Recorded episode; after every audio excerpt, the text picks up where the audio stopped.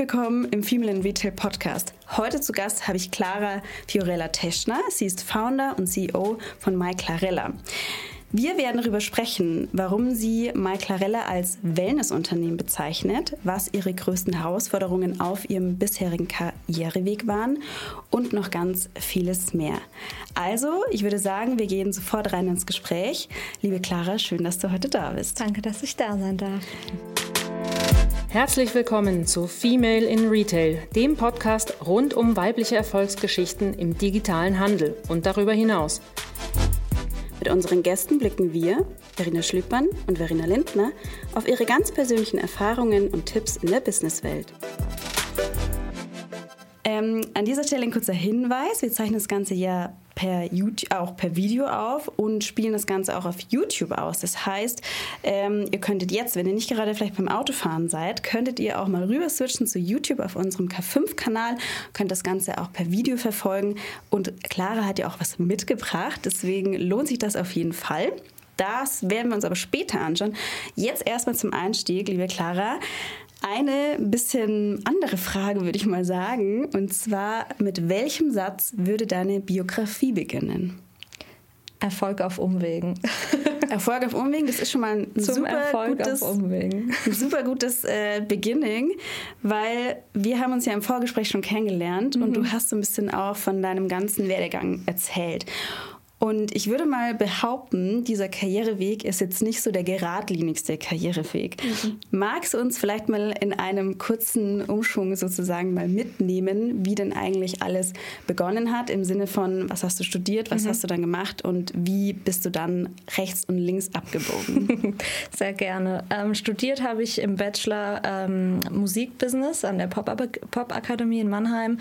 Ähm, habe das abgeschlossene Studium mit Schwerpunkt eben Management. Also es ist ist im Prinzip ein BWL, abgeschwächter BWL-Studiengang, spezialisiert auf die Musikindustrie und ähm, war da eigentlich auch sehr glücklich in der Musikindustrie und es war eben meine Passion. Die meisten, glaube ich, die in der Musikindustrie landen, sind passionierte Musiker, die aber irgendwie erkannt haben, auch für mich ist so der klassische Musikerkarriereweg äh, nicht mhm. das Richtige oder sie haben nicht genug Talent, wie vielleicht auch in meinem Fall. Und mhm. dann habe ich gesagt, gut, dann nehme ich eben die Business-Seite mit. Hatte also immer schon eigentlich ein großes Interesse für die Business-Seite, das Unternehmerische hinter etwas Kreativem, sage ich mal. Und ähm, habe dann aber im Studium gemerkt, habe es abgeschlossen und im letzten Semester, in den letzten zwei Semestern gemerkt, dass mir das irgendwie nicht so ganz reicht nach verschiedenen Praktika, weil eben die Musikindustrie so toll wie sie ist und so glamourös wie sie scheint, ist sie schlecht bezahlt, viel Arbeitszeit und man die, die Stellen, wo es wirklich richtig viel Spaß macht, auch tatsächlich auf einer finanziellen Ebene, gerade als Frau, auch in Hinblick auf spätere Familienplanung und Co., muss man schon richtig, richtig weit oben landen, um mhm. dort, dass sich der ganze Aufwand lohnt, sage ich mal, den man tagtäglich an die Frau bringt. Und ähm, habe dann mich schon eigentlich immer für Jura interessiert, ist mir aber ehrlich gesagt nicht zugetraut. Mein Abi war jetzt auch war gut, aber war nicht so überdimensional. Und ähm, habe dann aber gesagt, okay, jetzt mit einem Vorstudium und mit einem klaren Schwerpunkt auch, was ich im Recht machen wollen möchte, nämlich Urheberrecht und ähm, Intellectual Property eben und Patentrecht, ähm, kann ich das eigentlich gut verbinden zusammen mit Musikbusiness. Und habe das dann auch gemacht, habe dann Jura studiert ähm, bin dann dank dieser Kombi aus Musikbusiness-Studium und Jura bei der Legal-Abteilung bei Universal gelandet in Berlin und ähm, hatte da eigentlich auch einen ganz schönen Weg für mich geebnet und es hat mir auch total viel Spaß gemacht und dann bin ich eben so nach der Hälfte vom Studium ungefähr schwanger geworden. Mhm. Und da kam dann wahrscheinlich so der erste Einstieg in, ähm, ja, wo meine Karrierelaufbahn eine andere Wendung genommen hat, als ich es geplant hatte und ähm, habe dann relativ schnell gemerkt, dass ich ähm, aber eigentlich weiter studieren will und dass ich es zu Ende machen möchte auch. Das war der Plan. Habe mich dann eingeschrieben mit kleinem neugeborenen Baby bei der Fernuni und habe gesagt, ich mache es aber entspannt, erstmal ohne Druck, guck mal, wie es jetzt alles klappt mit mhm. Kind und mache dann eben ganz entspannt weiter. Und dann kam eben durch meine ganze Situation mit Baby dann irgendwann mal Clarella. Mhm. Und so kam im Prinzip äh, das Ganze auf Umwegen. Vielleicht noch zum Kontext. Ähm, ich habe immer viel freiberuflich gearbeitet im Bereich mhm. PR, im Bereich Marketing, Social Media und hatte auch verschiedene Online-Shops schon mal vorher, mhm. aber eben auf einer ganz kleinen Ebene. Habe mich da kreativ ausprobiert, hatte mal so einen äh, Secondhand- und Vintage-Shop aus mit ähm, Kleidung und Accessoires aus Italien und äh, habe mich da im Prinzip schon so ein bisschen mit dem E-Commerce-Thema beschäftigt, komme aber weder aus dem klassischen betriebswirtschaftlichen Kontext und bin, würde ich sagen, nicht die Gründerin, die gegründet hat, um zu gründen. Mhm. So, so, kam das überhaupt nicht bei mir zustande. Mhm. Ja. Du hattest gesagt, äh, du hast dich dann mehr so auf die Business-Seite geschlagen, äh, weniger dann auf die künstlerische Seite weil du meintest, dass, dass da vielleicht das Talent gefehlt hat. Das äh, hast du selber gesagt. Ich will es dir gar nicht irgendwie in den Mund legen. Ähm, hast du gesungen oder hast du selber ein Ich habe gesungen, Klavier gespielt, Songs geschrieben, aufgelegt, auch lange, auch dann noch mhm. während dem Studium, eigentlich auch noch äh, mit Baby, dann auch noch in den mhm. ersten zwei Jahren. Dann kam Corona und hat natürlich die ganze Kulturszene erstmal äh, brachgelegt und seitdem habe ich ehrlich gesagt nicht mehr die Zeit und auch nicht mehr die Zeit, mir die Nächte um die Ohren zu schlagen, weil ja. die schlage ich mir schon anderweitig ja. um die Ohren. und äh, demnach hat sich so ein bisschen ähm, verlaufen. Ich hatte auch verschiedene Bands und hatte auch schon Songs veröffentlicht. Also es war mhm. schon auf so einer Newcomer-Ebene nicht mhm. groß bekannt, aber ich hätte da schon weitermachen können, hatte ja auch den Business-Background, wie ich es mhm. im Prinzip angehen kann und die Kontakte. Aber man muss schon sagen, es ist natürlich wie auch im E-Commerce und in jedem anderen Industriefeld, es ist einfach eine unfassbare Konkurrenz. Und gerade als Frau in der Musikindustrie, wenn man nicht sehr, sehr jung Karriere macht, dann ist die Laufbahn nicht allzu lang. Und somit mhm. war dann irgendwann mit Mitte 20 klar, also wenn es bis für mich zumindest realistisch betrachtet, da hatte ich immer ganz guten rationalen Anteil zu meiner kreativen Seite. Mhm. Wenn es bis jetzt nicht geklappt hat und jetzt habe ich ein Kind, muss ich vielleicht da, das auch nicht mehr als berufliche Laufbahn ja. weiterverfolgen in dem Sinne. Und wer weiß, äh, du weißt es ja selber ganz gut, man kann auch mal rechts und links abbiegen und der Weg verändert sich Richtig, auch. so ist und es. vielleicht äh, kommt da ja auch noch was, man so weiß es ja es, nicht. Ja, ähm, und nutzt du aber ähm, das Musikmachen zum Beispiel auch so als Freizeitausgleich aktuell? Leider gar nicht mehr, aber es fehlt mir sehr. Also das muss ich schon sagen, aber ich habe aktuell auch wirklich realistisch keinen Freizeitausgleich. Ja. Das ist die Downside von Solo-Gründen und in den Anfängen des Startups sein. Ähm, ohne riesen Investment hinten dran ist es einfach, ähm, ja, der, ich arbeite 24-7, so es macht ja. Spaß, es ist ja. meine neue Leidenschaft, aber der Ausgleich fehlt mir schon und es ist auch eines meiner Vorsätze oder meiner Ziele für die nächsten ein, zwei Jahre, das wieder als Hobby in, zu integrieren in mein Leben, ja. Sehr gut. Dann hast du es jetzt ausgesprochen im Podcast. Schauen wir mal, wie es am Ende des Jahres Man soll seine Ziele ja öffentlich nochmal an, Clara. Genau. ähm, wie kam es denn jetzt aber, wann und wie kam es denn jetzt aber zu Mai Clarella? Ja, ähm, mein Sohn ist 2019 auf die Welt gekommen und 2000, also im Mai 2019 und Anfang 2020, also so dabei knapp ein halbes Jahr, war ich irgendwie nachts mal wieder wach, weil stillen, Baby und Co. und hab, äh, konnte nicht mehr einschlafen und habe mich durchs Netz gescrollt gescrollt und war immer noch, man sagt, das, das, die, das Wochenbett, also mhm. das Thema, was Michael ja als Hauptfokus hat, ähm, die Zeit nach der Geburt geht so circa sechs bis zehn Wochen. Aber wenn man da mal durch ist, weiß man, das Wochenbett kann auch länger gehen. Es kann auch Monate gehen, wenn wir uns rein die mentalen Gegebenheiten angucken, was einen als Frau eben mental beschäftigt danach. Und das hat sich bei mir natürlich lange gezogen, wie bei ganz vielen Frauen auch, und war eben nicht nach sechs Wochen beendet und ich war wieder die Alte. Und so war ich irgendwie nachts wach, habe verschiedene, ich weiß nicht mehr genau, was ich gegoogelt habe, aber bin halt so durch, durchs Internet gescrollt mhm. auf der Suche nach Ratschlägen und ähm, Orientierung, würde ich fast schon sagen, in dem neuen Leben und in meiner neuen Identität und kam dann auf ein amerikanisches Unternehmen, das sich als Fokus damals eben 2019 gelauncht, ähm, das Wochenbett ausgesucht hat und dazu Produkte gelauncht hat, tolle Aufklärungsarbeit gemacht hat und habe dann gesagt, hm, irgendwie komisch, dass das hier keiner macht und dass es überhaupt kein Thema ist und wie genial, dass die solche Produkte machen und dass sie sich auch nur auf dieses Thema spezialisieren, weil Schwangerschaft, Stillen und Co. ist natürlich seit den 80ern, 70ern sehr stark besetzt und ist auch irgendwie überall vertreten. Aber so gerade das Thema war irgendwie gar nicht in irgendeiner Form ähm, abgehandelt, weder mit Produkten noch mit Aufklärung und habe mich dann da so ein bisschen inspirieren lassen und irgendwas in mir, ich kann dir nicht genau sagen was, kam gar nicht auf die Idee, nur zu sagen, ich bestelle mir die Sachen und ich äh, folge da jetzt und wäre Teil der Community, sondern es war irgendwie direkt sehr naiv in meiner Zwei-Zimmer-Wohnung mit Mitte mhm. 20 und frisch geborenem Baby gefühlt auf dem Arm. So, ich mache das einfach. Irgendwas in mir hat gesagt, ich, warum nicht? Ich probiere das einfach mal. Und ähm, habe dann relativ schnell, ohne groß Strategie, ohne irgendwie eine Überlegung, was das alles bedeutet im Nachgang, also mit sehr viel unternehmerischer Naivität schon fast, mhm. würde ich sagen, ähm, bin ich irgendwie da reingestolpert. so in diese Idee Idee und dann im Prinzip in, die, in den heißen Wunsch zu sagen, das fehlt auch einfach bei uns und ich will da was auf den Markt bringen, wo ganz viele Frauen diesen Aha-Moment haben können, den ich gerade hatte. Mhm. Welche Produkte habt ihr denn?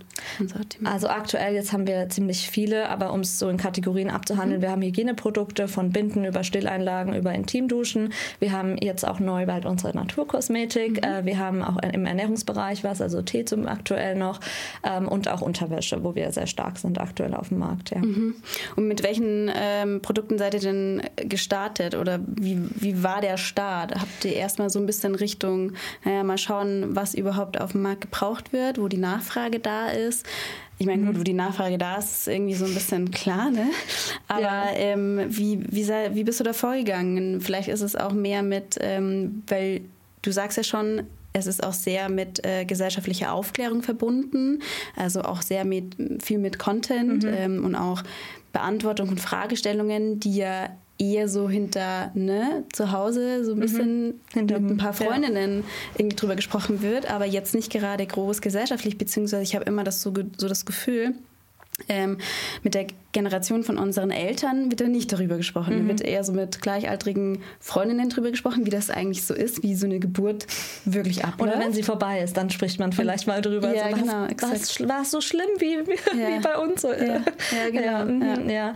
Ähm, also letztendlich war es ähm, für mich ganz klar, dass ich mit einem Paket auf den Markt möchte, weil ich, ähm, aber es war gar nicht so strategisch, also wie du jetzt sagst, mit mhm. Nachfrage und ähm, wie man vielleicht oder wie ich jetzt, wenn ich neu gründen würde, mit all der Erfahrung würde ich natürlich so rangehen, erstmal vielleicht ein paar Umfragen machen, aber dadurch, dass ich gerade so tief in der Problematik war und da selber gerade durch bin durch dieses Problem und gesehen habe, wie die Reaktion war ähm, bei der amerikanischen Konkurrenz, sage ich mal, ähm, oder dem Vorreiter in den, in den Kommentaren, die Community, wie die reagiert haben, wo auch Kommentare waren aus Deutschland, wann gibt es euch in Deutschland? Und das ist ja so ein sehr klares Zeichen, da geht der Trend hin. Und das ist mhm. tatsächlich was, wo ich sage, wo wahrscheinlich eine meiner Stärken liegt in dem kompletten Bereich E-Commerce und Produkt, ähm, ist, dass ich relativ früh Trends erkenne, bevor sie schon akzeptiert sind, sage ich mhm. mal, oder Mainstream geworden sind, weil ich ganz viel Verschiedenes zusammenbringe, ganz unterbewusst. Und ich hatte dann mit meinem Freund auch viele Unterhaltungen drüber, weil er sehr klassisch rangehen wollte, so nach dem Motto, so, ja, aber sprich doch erstmal mit irgendwie 20 Frauen, frag doch mhm. erstmal. Und dann habe ich gesagt, nee, ich mache das jetzt einfach, ich mache 100 Boxen, dann habe ich so Boxen bestellt, brauner Papierkarton. Ich hatte keinen Invest für schönes Packaging. Es war wahrscheinlich auch alles nicht ganz konform zu irgendwelchen äh, Herstellungskennzeichnungspflichten, äh, was weiß ich. Aber es war ein Prototyp, einfach mal um zu testen, kommt es tatsächlich dann wirklich so an. Und das waren eben dann 100 Boxen, wo ich die ähm, Einzelprodukte damals Intimdusche, Unterwäsche, ein Tee, und noch Kühlbinden haben wir auch, selbstkühlende Binden. Ähm, die habe ich da reingepackt und hatte eben dann genau genug Geld für irgendwie 100 von diesen Boxen. Sticker drauf, auf den Dachboden gepackt, Instagram aufgemacht, Online-Shop aufgemacht und dann gepostet. Und es war ganz interessant, weil dadurch, dass ich äh, 25 war oder 26, dann hatte ich nicht so viele Freundinnen im Umfeld, die schon schwanger waren, tatsächlich mhm. nur eine. Das heißt, mein ganzer Bekannten- und Freundeskreis konnte mit der Thematik eigentlich gar nichts anfangen. Und trotzdem habe ich im ersten Quartal im Prinzip dann, ohne dass ich Geld in Marketing, Adspend, sondern nur organisch damals ähm, investiert hatte, die 100 Boxen abverkauft. Und dann war schon irgendwie irgendwie für mich klar, das waren jetzt alles fremde Menschen. Ups, sorry.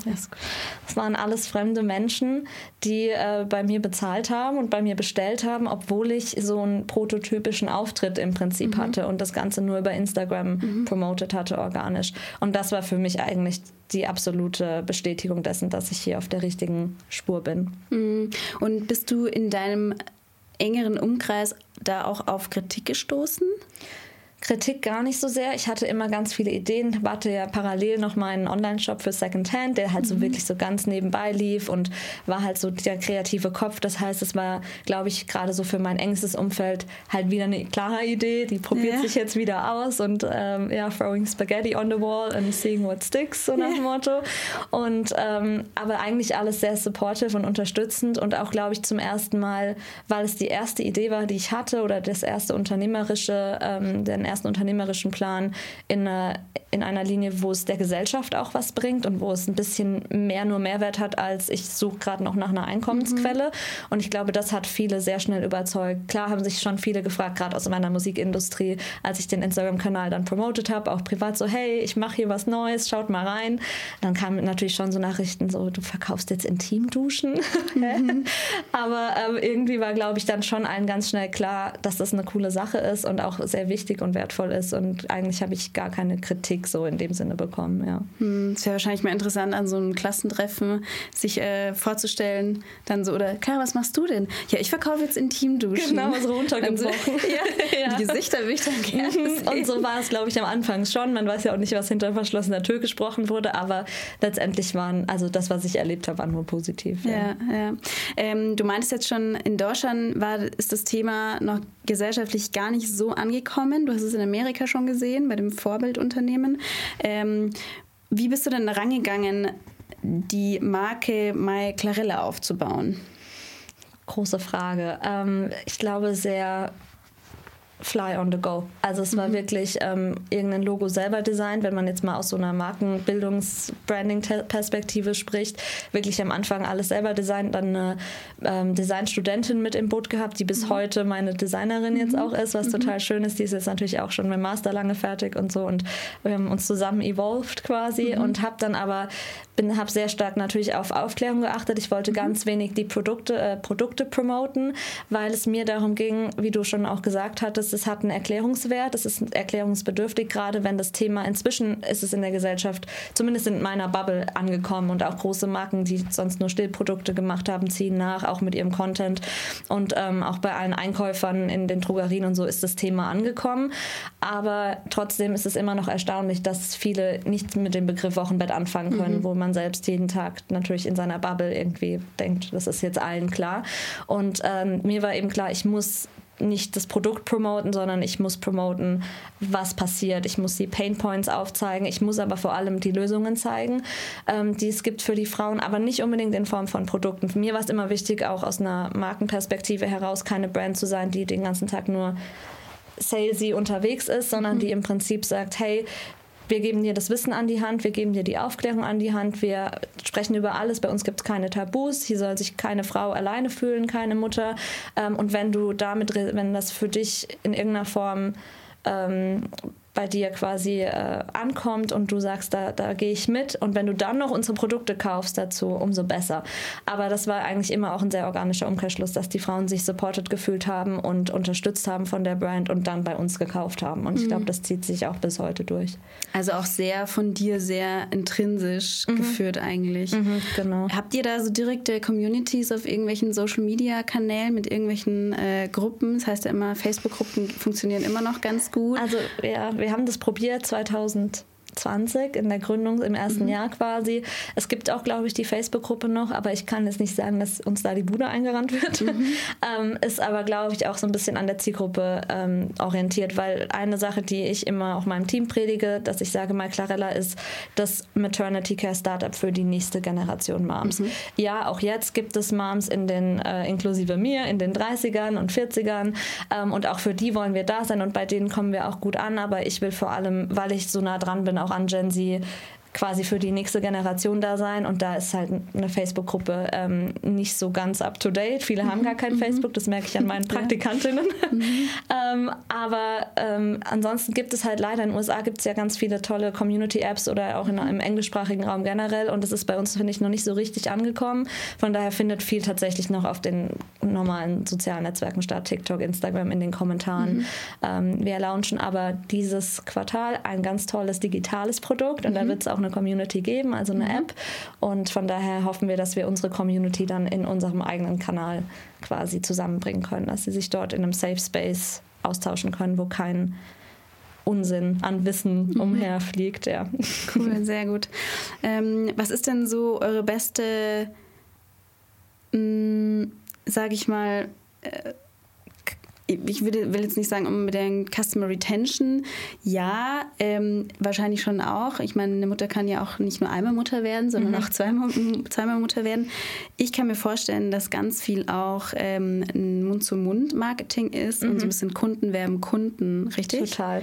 Ähm, Gerade in der Baby-Mama-Sparte, sage ich mal, geht es ganz viel um Empfehlungsmarketing. Also man hat äh, man kann weit kommen, aber mit, äh, ich sag mal, Facebook-Ads, Instagram-Ads schalten wir auch, Google-Ads und so weiter, kommt man ja nicht dran vorbei im E-Commerce, aber ähm, den richtigen Mehrwert, dass die Frauen dir vertrauen und der Marke vertrauen, geht über eine Empfehlung. Und wir merken das jetzt so im dritten Jahr eigentlich erst richtig, dass wir hören, ja, in meinem Geburtsvorbereitungskurs haben alle über MyClarella gesprochen. Mhm. Das ist mhm. natürlich das, wo man hin will mhm. als Brand, wo man es vielleicht nicht sofort merkt an der Followerschaft oder an, an sonstigen anderen Metriken, aber man merkt das Feedback der Kundin direkt, sie kam über wen anders. Und das mhm. ist jetzt so nach zweieinhalb, drei Jahren losgestoßen. Ich glaube ganz stark auch durch DM, durch die Platzierung mit DM, weil man natürlich einen ganz anderen Markenbekanntheitswert dann hat.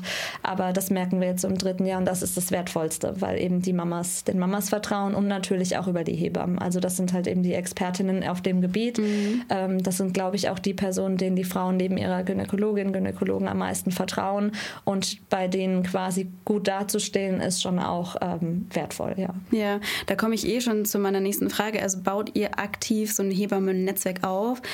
Könnt ihr irgendwie mit Frauenärzten kooperieren, ähm, Krankenkassen, Krankenhäuser? Das ist ja immer so ein schwieriges Thema in Deutschland, mhm. sehr, sehr bürokratisch alles. Mhm. Ich hatte eine andere Gründerin da, die Maxi von Femna Health, mhm. wo auch gesagt hat, mit den Krankenkassen, das war schon ein äh, ewiger Kampf, in Anführungsstrichen, ja. dass wir da endlich auch äh, zusammenarbeiten mhm. können. Ähm, was ist da so eure auch langfristige Strategie?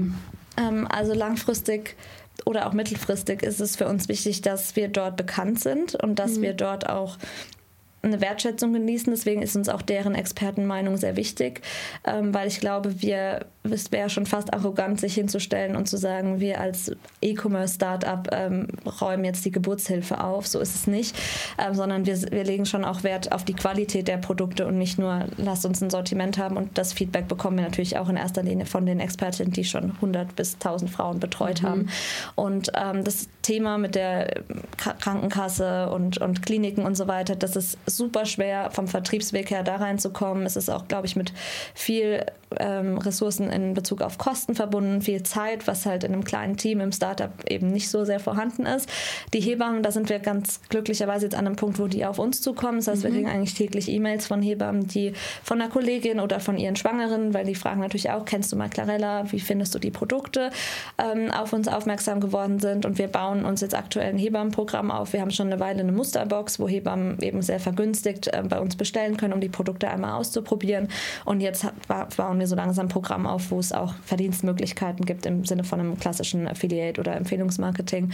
Ähm, aber es ist ein langer Weg und ich muss auch sagen, dadurch, dass gerade das Hebammentum eine sehr traditionelle, sehr klassische ähm, und sehr, sehr wichtige Position ist in der Geburtshilfe, ähm, ist es auch schwierig. Ne? Also es gibt wenige Hebammen dadurch, dass es inzwischen Studium ist und kein, ähm, nicht wie vorher ein, ein klassischer Ausbildungsweg. Mhm. In dem Sinne wird es natürlich auch schwerer gemacht, äh, Hebammen, mhm. den Beruf der Hebamme zu erlernen. Und somit ist, glaube ich, der Beruf per se schon einfach zum Teil ein bisschen eine ältere Generation und es kommt nicht so viel nach, wie es nötig wäre für unsere Gesellschaft. Mhm. Das wird den Hebammen, dem Beruf der Hebammen nicht leicht gemacht, ihn auszuüben auf allen Ebenen.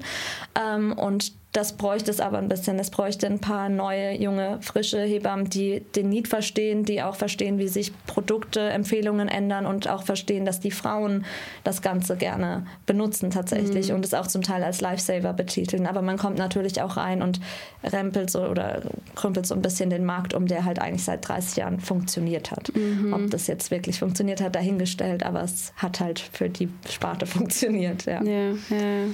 Das heißt, da muss äh, an anderer Ecke eigentlich auch noch viel getan werden. Es muss viel getan werden und man muss auch mit harter Kritik umgehen können von mhm. Seiten der Hebammen. Die ist auch immer sehr erwünscht bei uns. Mhm. Ähm, ich verstehe auch, warum die oft neuen Produkten kritisch gegenüber sind, weil es gerade im Bereich, wie ich gesagt habe, Mama, Baby, da sitzt der Geldbeutel einfach schon relativ locker und gleichzeitig ist es natürlich als, ähm, als Unternehmen eine Möglichkeit, äh, wenn, man den, wenn man eine negative Intention hätte, das Geld den Kunden aus der Tasche zu ziehen. Und davor wollen natürlich die Hebammen und Gynäkologen ihre Frauen, ihre Patientinnen schützen.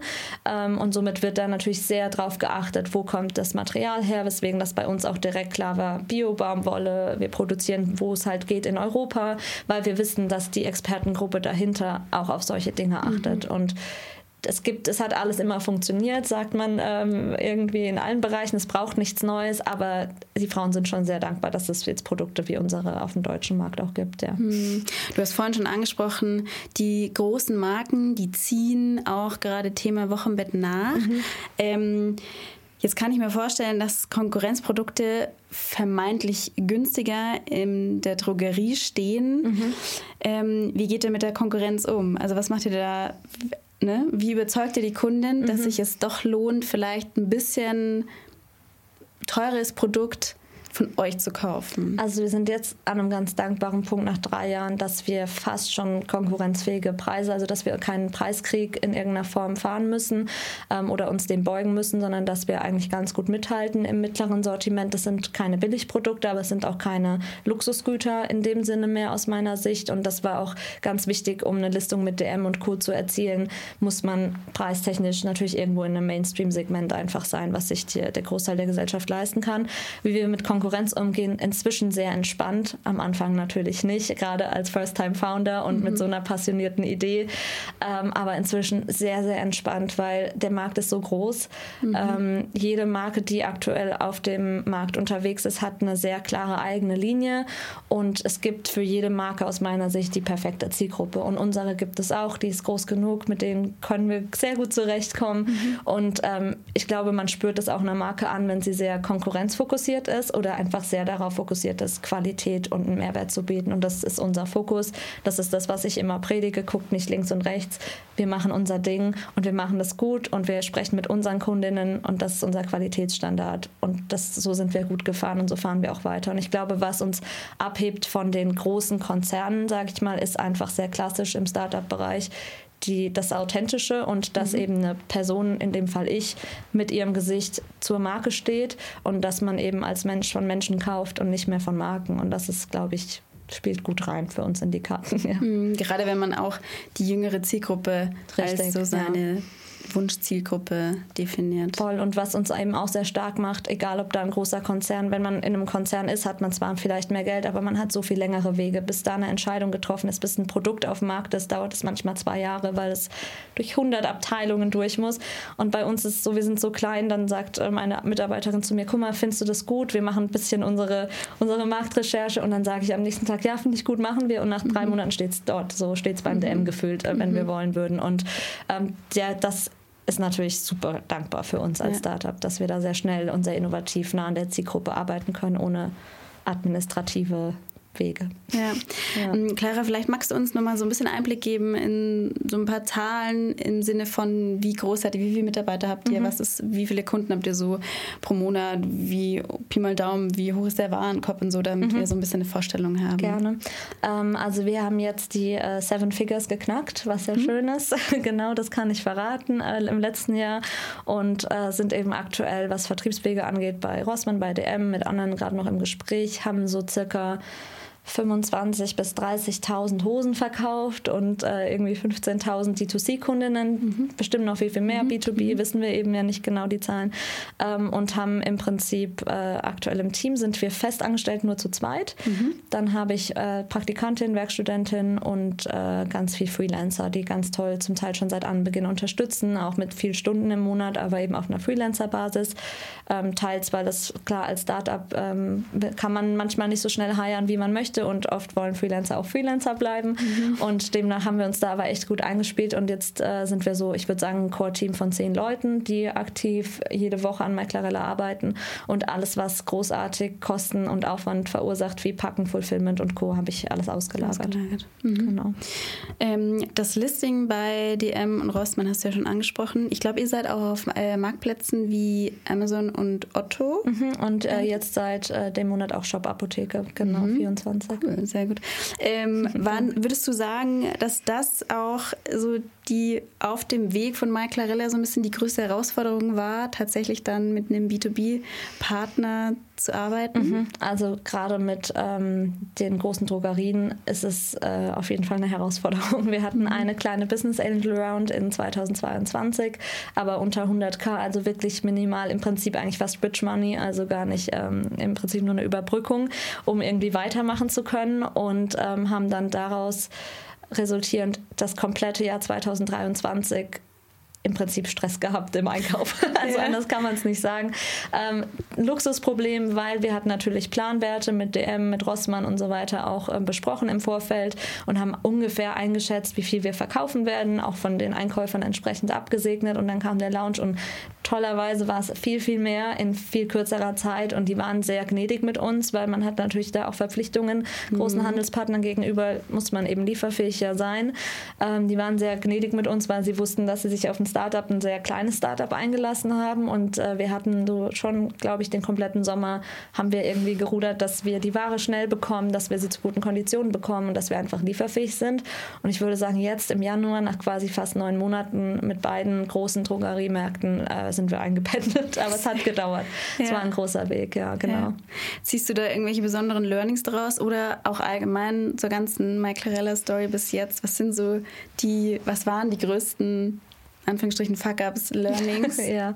Gibt es wahrscheinlich ähm, einige. Es gibt einige, aber ich, tatsächlich sind es echt fast mehr Learnings als Fuck-Ups. Wir hatten jetzt gerade Strategietage Anfang des Jahres und haben so im Team auch gemerkt, es ist noch nie was richtig, richtig schief gelaufen. Es ist noch kein Deal geplatzt. Es ist irgendwie, mhm.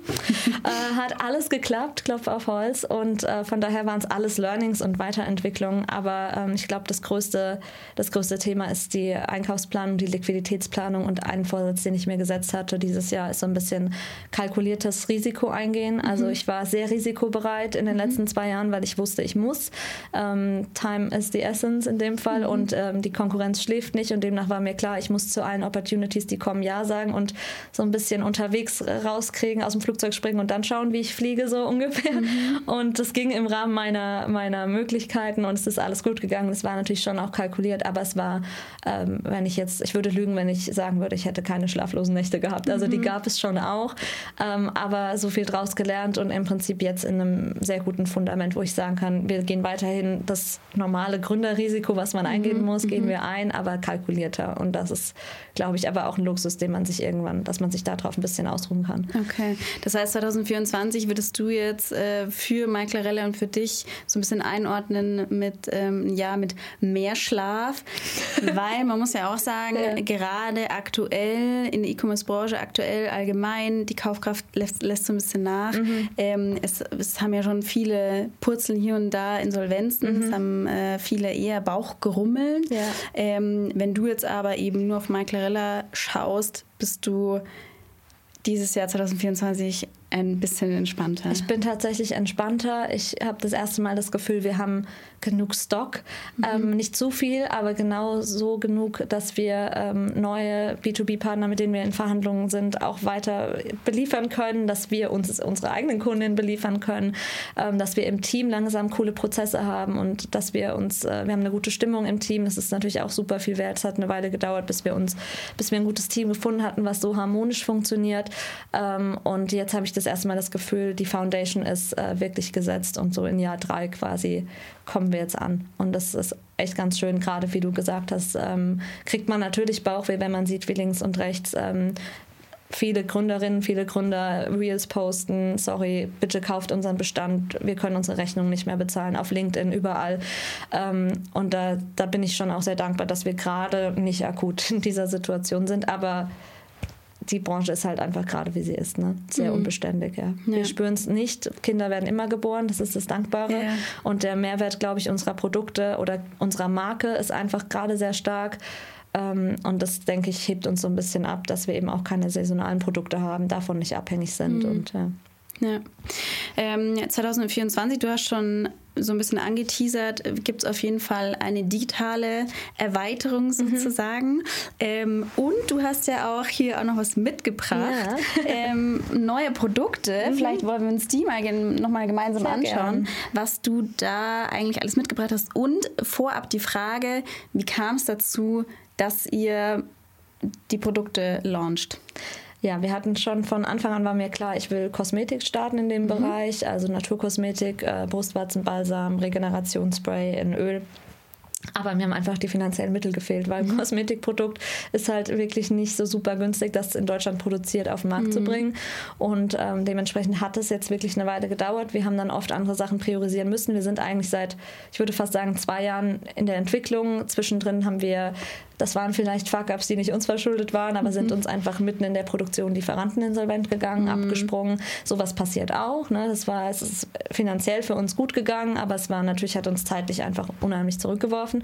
Und das ist so ein bisschen der Einstieg, würde ich sagen, in die Long-Term-Vision von Clarella, wo wir eben aus dem Bereich Mutterschaft long-term ein bisschen auch ausbrechen werden mhm. und in andere Gesund Frauengesundheitsthemen mit reingehen. Und ein Bestandteil davon ist eben alles um Bodycare und mhm. eben auf einer clean Ebene. Und äh, was ich mitgebracht habe, ist einmal unser Recovery Spray, unser äh, Multibalm und unser Multiöl. Wir haben bei allen drei Produkten darauf geachtet, dass man sie für alle möglichen Bereiche anwenden kann, mhm. sowohl für Baby als auch für Mama mhm. ähm, und auch gar nicht mal nur als Mutter im Wochenbett, sondern einfach auch als Frau oder Mensch oder Mann oder wie auch immer ähm, mhm. danach.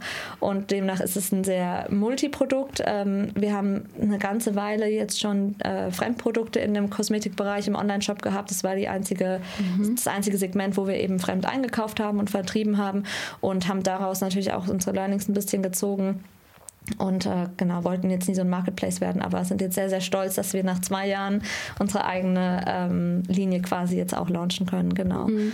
Das heißt, man kann die komplett äh, auf allen Körperstellen, also. Genau, es ist halt sowieso ein cleanes Produkt. Also ich kann ja mal dir hier kurz äh, im Prinzip, wir schreiben auch immer drauf, for everyone, for mom, for baby. Und es mhm. geht im Prinzip immer um Irritationen, Risse, Narbenpflege. Und gerade bei unserem Spray, das kannst du dir, wenn du möchtest, bei leichter Akne ins Gesicht sprühen mhm. oder du kannst kannst mhm. es dir mhm. auf den Darm sprühen nach der Geburt mhm. und die Wunden verheilen schneller das, oder es kühlt.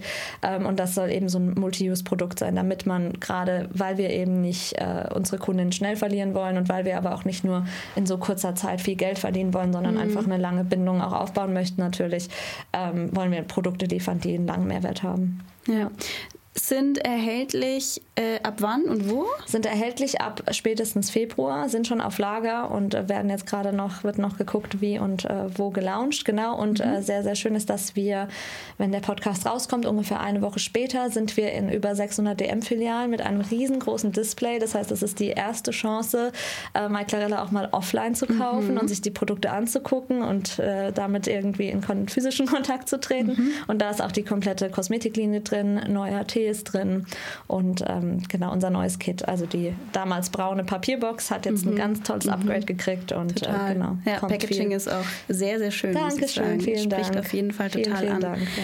Und wahrscheinlich ist das auch so ein bisschen so dieses, ne, ihr bezeichnet euch selber als Wellnessunternehmen, auch wieder dieser lang, ähm, Langzeit beziehungsweise auch so ein bisschen gesamtheitlicher Blick. Holistischer Blick, genau. genau. Ich korrigiere mich da manchmal im Sinne von Wellness wird mir oft dann negativ ausgelegt, mhm. weil Wochenbett ist halt nicht Wellness, ja, ist klar, ja, ist kein ja, Spa-Treatment. Ähm, aber was immer mir wichtig war, würdevoll und trotzdem schön mit schönen Produkten. Nicht, man muss selbst nicht schön aussehen in den sechs Wochen. Das ist, mhm. Man kann auch fertig aussehen und müde mhm. aussehen, das ist mhm. alles gut, aber man soll sich trotzdem menschlich fühlen und das geht mhm. mir halt bei Netzunterhosen und sonstigem eigentlich nicht so. Mhm. Demnach auch mit, wie du sagst, mit Packaging. Ich möchte, dass die Frauen sich selbstbewusst und gerne die Produkte ins Bad stellen und sie nicht verstecken, wenn der mhm. Besuch kommt. Ähm, und dass man einfach das als normalen Teil des Frauseins in seinen Alltag integriert, wie das Shampoo auch. Soll auch alles fürs Wochenbett einfach schön und würdevoll im Bad stehen dürfen. Ja, ich würde das sowieso so interpretieren, nicht Wellness im Sinne von Wochenbett ist eine Wellnesszeit, sondern ja. eher man schenkt sich als Frau mhm. die nötige Wellness in Anführungsstrichen und tut sich auch selbst was Gutes, Richtig, weil es ja. ist ja auch oft auch immer so ein bisschen die allgemeine Meinung, naja, du bist jetzt Mama, mhm. du wirst dein ganzes Leben um nur für das Kind, was mhm. ja auch in Ordnung ist und äh, das Kind bekommt die ganze Aufmerksamkeit. Ich finde sowieso, dass man ganz oft beim Beschenken von Geburten, mhm. dass man da ganz oft die Mama auch vergisst. Ne? Man Meistens schenkt dann immer, immer, was für das Kind, aber eigentlich nichts für die Mama. Genau. Deswegen ist es doch eigentlich auch ein super Anlass. Es ist das perfekte Geschenk und ja. gerade auch das Kit, ähm, so wie wir es dann quasi zusammengestellt haben, sieht auch, es ist in so einem schönen lila Karton, ist so ein ähnlicher Vibe wie die Produkte hier und ähm, da kriegst du total Lust, das zu verschenken und dann freust du dich auch, wenn du das ähm, bekommst, weil oft ist, man würde jetzt keine Unterwäsche einer Frau zur Geburt schenken, aber in dem Kontext mhm. macht es irgendwie Sinn und macht ja. sogar Spaß und ähm, ja, der zehnte Babybody, den braucht halt wirklich keiner ja. und äh, eine Windeltorte schön und gut, aber ist dann mhm. irgendwie auch äh, durch und äh, so war uns das eben wichtig und da hast du es genau richtig interpretiert. Einfach Selbstfürsorge, Zeit ja. für sich und sich auch vielleicht sollen die Produkte auch irgendwo dran erinnern, sich die Zeit zu nehmen. Mhm. Ich muss gleich später nochmal mit meiner Kollegin reden, weil wir haben erst beim Mittagessen tatsächlich über, ganz unabhängig von dem Podcast, mhm. von, über Babypartys gesprochen. Ja. Und da haben wir nämlich auch gesagt, so die zehn Bodies, die man da bemalt und am Ende gar nicht passen, kann man sich eigentlich schenken. Kann man sich schenken, ja. Da werde ich immer einen ganz guten Tipp geben. Sehr gerne. Ähm, Clara, bevor wir zum Ende kommen, ähm, was steht jetzt noch an? Was sind so, jetzt haben wir sowieso schon für, über 2024 gesprochen, aber jetzt mal noch ein bisschen langfristig gedacht. Ähm, was habt ihr, was hast du noch vor mit Mike Clarilla? Geht es in Richtung noch mehr Internationalisierung? Mhm. Kriegt man euch international? Man kriegt uns im EU-Raum, aber mhm. wir werben noch nicht aktiv für. Mhm. Die Website ist auch noch nicht dafür optimiert oder übersetzt in allen Teilen, aber theoretisch kann man mhm. bestellen. Wir hatten auch schon Bestellungen aus Finnland, aus Zypern und so, mhm. aber es sind Einzelbestellungen. Mhm. Ähm, vor allem ist erstmal dieses Jahr, glaube ich, Schwerpunkt unserer App ähm, mehr quasi in die Femtech-Richtung mit integriertem Shop. Das ist ein super cooles Produkt geworden, was dich wirklich holistisch, ganzheitlich auf allen Ebenen unterstützt, von Wissen über Produkte, über ähm, Ernährung und Co. Das wird sehr, sehr spannend und ich glaube, es wird uns als kleines Team viel Fokus abverlangen dieses Jahr, dass wir eben die, die den Femtech-Markt ein bisschen aufräumen im Bereich Mutterschaft und Wochenbett. Ähm, und dann geht es aber natürlich darum, okay, wo sind die nächsten Länder? Und äh, wir haben interessante Gespräche auch schon mit äh, EU-Nachbarländern, ähm, aber auch mit ähm, ja, natürlich auch mal von weiter weg, weil wenn man irgendwie mal interessant wird, dann wird man mhm. gleich für alle interessant. Mhm. Aber wir sind da auch jetzt sehr realistisch mit dem, was wir leisten können und wollen, um uns eben auch nicht zu verkalkulieren in so einer heiklen Phase, wie die Welt eben gerade ist mhm. und äh, gehen es alles langsam an. Also erstmal ist, glaube ich, unser Ziel, gerade im deutschsprachigen Raum sind wir immer noch, kratzen wir immer noch an der Oberfläche, es kennt uns immer noch nicht jeder mhm. und noch nicht jede. Und äh, das ist natürlich mein Ziel, dass äh, jeder bei Mama, bei Mama werden an Mai Clarella denkt. Und mhm. da haben wir jetzt auch erstmal in Deutschland, glaube ich, noch viel vor und viel zu tun. Okay. Ja. Sehr ja, gut. Genau. Clara, ähm, Du, wir haben begonnen mit deinem Karriereweg, dass der manchmal so ein bisschen auch nicht geradlinig verlaufen kann. Mhm. Ähm, wir fragen unsere Gäste auch immer nach äh, Buch- oder Podcast-Tipps. Ja. Ähm, hast du einen auf Lager, wie man, wie, wie man da so ein bisschen auch den Weg quasi naja, nicht einen ganz geradlinigen Weg gehen kann? Mhm. Oder ist es äh, ein anderer Tipp? Ähm, also Buchtipp hätte ich zum Beispiel, äh, ist auch ein toller TED-Talk seit 14 Jahren, sehr klischeemäßig, aber es ist mhm. einfach sehr berechtigt. Start with Why. Mhm. Ähm, weiß nicht, ob du den kennst von mhm. Simon Sinek. Und mhm. das ist im Prinzip ähm, auch meine Antwort darauf, dass wenn es nicht geradlinig läuft, ich hatte trotzdem, glaube ich, immer ein klares Why. Mir war mhm. immer klar, es soll irgendwie darum gehen, durch eine kreative, ästhetische, ob es Musik ist, ob es Produkt ist, was auch immer, irgendwie andere Menschen zu erreichen, denen was Gutes zu tun, ein gutes Gefühl zu geben und das in einem Kontext zu machen, der doch irgendwie strategisch und unternehmerisch ist. Und das sind eigentlich so die Elemente, die kommen zusammen. So ein bisschen meine Ikigai auch irgendwo. Mhm. Und ich glaube, Start with Why ist, äh, brauchen gerade ganz viele Brands, weil es gibt so viele Brands und alle sagen, hier kauft unsere Sachen, aber eigentlich erzählt mir keiner, warum und was macht dich mhm. aus, was ist die mhm. Mission. Und ähm, ich glaube auch jeder Unternehmer, jede Unternehmerin, die jetzt neu gründet oder die irgendwie jetzt gerade in den Anfängen ist, es lohnt sich, sich die Zeit zu nehmen und sich nochmal über sein Warum Gedanken zu machen, weil gerade auch, weil der Weg kurvig ist, holprig ist, es oft Momente gibt, wo man vielleicht auch nicht weiter weiß, ist es immer gut, man ist sich im Klaren über sein Warum und warum mache ich das. Auch Stichwort, sich nicht ablenken von der Konkurrenz. Ja. Ähm, es kommt alles zurück zu, warum machst du, was du tust und dann ist auch so ein bisschen egal, wie du es machst, aber dein Why muss irgendwie klar sein. Ja, und auch ja der Kick-Off sozusagen auch, um das Brandbuilding richtig zu betreiben. Klar, auf jeden Fall, auch auf so einer Ebene. Ja. Wichtig, ja. Okay. Clara, ähm, es hat total viel Spaß gemacht. Ähm, wir sind schon eigentlich über der Zeit, aber irgendwie hätten wir wahrscheinlich noch ein bisschen länger reden können. Ähm, wenn du jetzt noch irgendwas loswerden willst, was wir nicht angesprochen haben, ist genau jetzt der Moment. Ähm, eigentlich haben wir alles gesagt. Sehr Geht äh, in den DM, kauft unsere Produkte. Äh, ihr dürft im August nochmal in den DM und nochmal kaufen. Es gibt mhm. also das Jahr der Filialtestung, von daher äh, supportet uns sehr gerne. Ja. Ähm, das bedeutet viel und äh, wir freuen uns drauf. Ja. Sehr gut. Vielen Dank für deine Zeit, Clara. Danke auch. Ja. Und äh, wir hören uns dann spätestens Ende des Jahres nochmal und ich schau mal, ob du auch wirklich deine Vorsätze eingehalten hast. Mehr Musik zu machen und mich. Genau. Alles klar. Danke dir vielmals. Bis dann, Clara. Tschüss.